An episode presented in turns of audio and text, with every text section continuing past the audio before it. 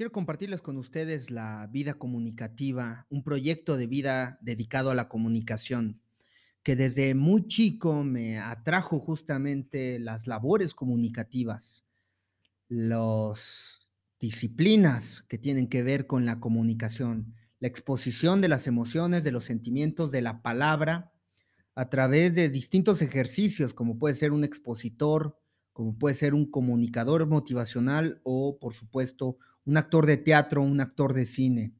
Desde muy chico estuve atraído justamente al ejercicio de la comunicación. Me llamó mucho la atención eh, utilizar herramientas, instrumentos técnicos para producir contenidos, el uso de las cámaras, el uso del micrófono, eh, incluso así comienza uno, ¿no? De pronto haciendo estos oficios de hobby, de narraciones, de ejercicios de actuación, hasta llegar al punto en que empecé a estudiar teatro formalmente y tomé la decisión de cursar una licenciatura en ciencias de la comunicación, de estudiar las distintas teorías de la comunicación que existen, pero una fundamental es la semiótica, es la semiología. Y por eso quiero narrar que cuando realizaba mis estudios profesionales en ciencias de la comunicación, comencé mi aprendizaje de semiótica en la cátedra impartida por Alfredo Tenoch Cid Jurado, quien logró su doctorado bajo la propia tutela de Humberto Eco, un gran semiótico. En semiótica aprendimos los orígenes de las teorías que aportó Charles Sanders Peirce, que es considerado el padre de la semiótica, junto a Ferdinand de Saussure, fue el autor que aportó la noción tripartita del signo, referente, interpretante y realidad. Este autor centró justamente su atención en desarrollar un sistema que explicara la relación del hombre con su mundo. Por tanto, era una base fundamental en las ciencias de la comunicación conocer y dominar la semiótica como fundamento para el quehacer comunicativo en cualquier rubro, discurso cinematográfico, textual, audiovisual, televisivo y social en la red. Al final de cuentas, todo es una variante de la tradición oral y escrita. Semiótica, aprendimos, es una ciencia que estudia diferentes sistemas de signos que permiten la comunicación de individuos. En sí, el universo es un sistema de comunicación de signos. Los signos pueden ser caracterizados según su forma, verbales, palabras o no verbales, sistemas de signos no lingüísticos. Y a través de los canales en que se transmiten, pudiendo ser sonoros, táctiles, olfativos, gustativos. Es decir, tenemos una forma de percibir nuestro universo mundo a través de distintas dimensiones. A través de distintas dimensiones captamos signos y así interpretamos el mundo. Tenemos signos captados a través de nuestros sentidos y un signo propiamente se da por la relación semiótica de lo designado, el designante y la representación. Dicho esto, podemos comprender que el estudio de los signos implica un metaconocimiento. Comprendemos pues que como todo significa, como todo es un universo de significación, habitamos en un universo semiológico. Tanto es así que hay diversas disciplinas enfocadas a estudiar cada uno de los signos en las personas, de todos los procesos que vienen experimentando a lo largo de su vida tal como los estudios en tanatología, la fisiología, la sociología, la filosofía, la pedagogía, la antropología, la psicología. Al tanto, recordemos los propios dichos por Charles Morris, otro teórico que consideraba la semiótica como una disciplina que posee una doble relación con la ciencia, cosa que implica que se trata de una ciencia más y un instrumento para estudiar al resto de las ciencias, una metaciencia. El signo lo comprendí bajo la definición de Peirce, aquello que está en lugar de otra cosa para alguien bajo cierto aspecto y o circunstancia. Es decir, el signo es un rastro, el signo es una señal. A partir del signo surgen los contextos de significación. Es una de las definiciones que más me permeó en mi psique y que me acompañó a lo largo de la vida, a lo que más atención le brindé además de una base fundamental para todos los estudios en las ciencias de la comunicación. Pero uno no sabe realmente si te vas a poder lograr dedicar a la comunicación, al estudio de las teorías, al ejercicio de la comunicación el resto de tu vida, no sabes. Hay una incertidumbre latente y todo puede cambiar. Sin embargo, lo que no sabía es que la definición justamente tenía implicaciones trascendentes en mi proyecto de vida, porque justamente mi vida ha quedado dedicada al ejercicio de la comunicación y a su estudio y a su enseñanza. El significante es el que designa algo, mientras que su significado es lo designado, representación o concepto mental. Es decir, somos responsables de nuestro universo de significación.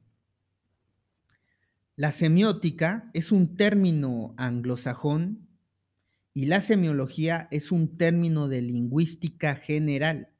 Se han debatido los dos términos sobre sus alcances y sobre las nociones que se pretenden en el abordaje teórico del signo, pero en ambos casos se constituye una ciencia madre de la comunicación. De esta manera parece haber un consenso en el término de semiología acuñado por Ferdinand de Saussure, explicando así la ciencia que estudia la vida de los signos en el seno de la vida social. Hablamos de un modelo de comunicación. Incluso Saussure expresa que el signo se puede definir como la representación de la realidad todo es interpretado como un significado y por ello argumenta la expresión de que el significante es la huella psíquica en la mente. En esta teoría de Saussure quedó implícito la idea que tanto el significante como el significado tienen una cara material y otra mental. El significante es cualquier palabra cuyo principio es la linealidad, porque se desenvuelve en una extensión lineal y tiene una naturaleza auditiva y solo se desarrolla en el tiempo. Al tanto, pensemos en esbozar como ejemplo la palabra árbol, un signo significante que apunta invariablemente el significado, al significado, es decir, a la representación o concepto mental de lo que es un árbol, letras una delante de la otra. Pero si cambia el orden de los elementos, cambia el significante. Si leo, si escucho, lobar y sin dejar de lado sus sílabas y acentos, cambia. Otro ejemplo sería cuando construyo la palabra casa, pero con las mismas letras yo puedo producir otra palabra, saca, cosa, saco, significa otra cosa. Pero sabemos que si el orden, entonces, no está asociado a un significado, esto no sería un signo. A este proceso lo denominamos semiosis, fenómeno explicativo de instancia donde algo significa algo para alguien y por tanto se es portador del sentido somos entonces más afianzados, responsables de nuestro propio universo de significación. La lengua, por ejemplo, constituye un universo social. Es un hecho social que se registra pasivamente, constituida por signos, un conjunto de códigos y es concreta. Tanto así que la comunicación implica la comprensión del código, lo que permite intercambiar la información para que se efectúe el acto comunicativo. El emisor y receptor deben compartir y usar el mismo código se da una arborescencia semántica, una traducción de la palabra, de su sentido. Las arborescencias semánticas dentro de la perspectiva de la semiología de la vida cotidiana, del modelo y aportación que hizo el doctor Alfonso Ruiz Soto, nos dice que son aquellos procesos de resonancia significativa a través de asociaciones lingüísticas donde el sentido conceptual de las palabras, tanto como su fonética y morfología, nos conducen a otras palabras y conceptos en una red creciente de relaciones donde puede evocarse la totalidad del universo discursivo. Todo el tiempo estamos interpretando signos. Al tanto, en semiología de la vida cotidiana comprendemos las arborescencias semiológicas como los procesos de resonancia significativa entre lenguajes no verbales que poseen una estructura de sentido en sus propios términos. Roland Barthes, otro teórico, explicó que el planteamiento de Ferdinand de Saussure implica una noción donde los componentes del signo son el significante y el significado. A partir de ello, la comprensión de saber que el plano del significante constituye el plano de la expresión y el plano del significado está compuesto por el plano del contenido. Al pasar los años me reencontré con el estudio de la semiología, justamente, pero ahora aplicado a la vida cotidiana por el doctor Alfonso Ruiz Soto. Y es que la semiología se había venido aplicando a todo menos al estudioso, menos al semiólogo, menos al personaje principal que había venido usando la herramienta para conocer de todo menos de sí mismo. Esta es la gran aportación teórica que hace en este modelo el maestro Ruiz Soto, la madre de la comunicación aplicada al ser, a la persona que busca interpretar su mundo. Y lo que implica saber qué significa la vida cotidiana y qué significa la persona.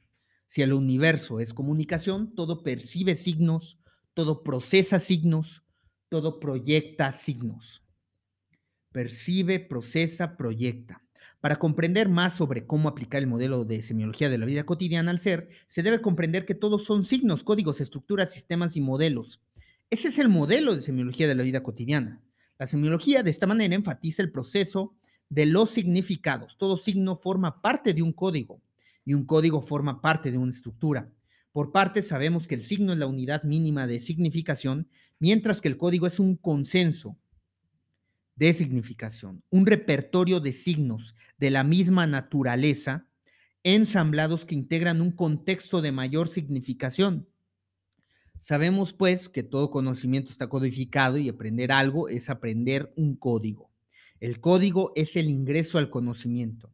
Un ejemplo común es la lengua como código, un conjunto de signos lingüísticos, y reglas que permiten formar y combinar esos signos. Por su parte, la estructura, según Levi Strauss, implica la noción de comprender que se trata del carácter del sistema, pues si modificas un elemento, eso alude a una modificación de todos los demás elementos. Y la estructura, según Ruiz Soto, es una noción abstracta que relaciona diversos códigos unos con otros con la totalidad.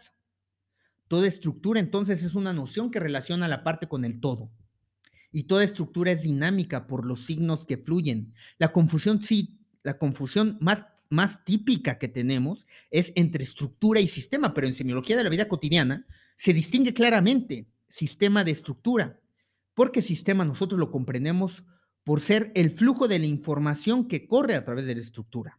Y el modelo lo comprendemos como una abstracción, un sistema de cualquier índole que permite la comprensión de las nociones de estructura, código y signo.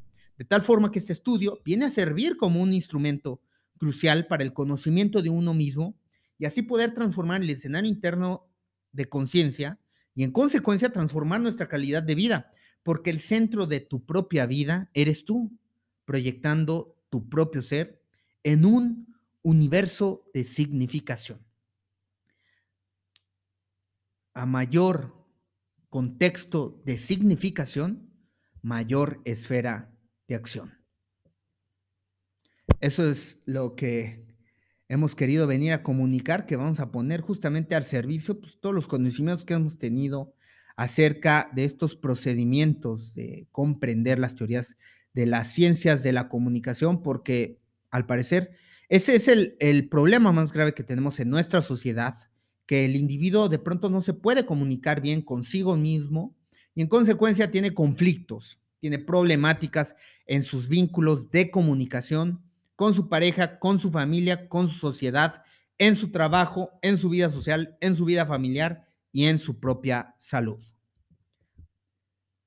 Seguiremos conversando acerca de estos increíbles temas en nuestras próximas emisiones. No te las pierdas.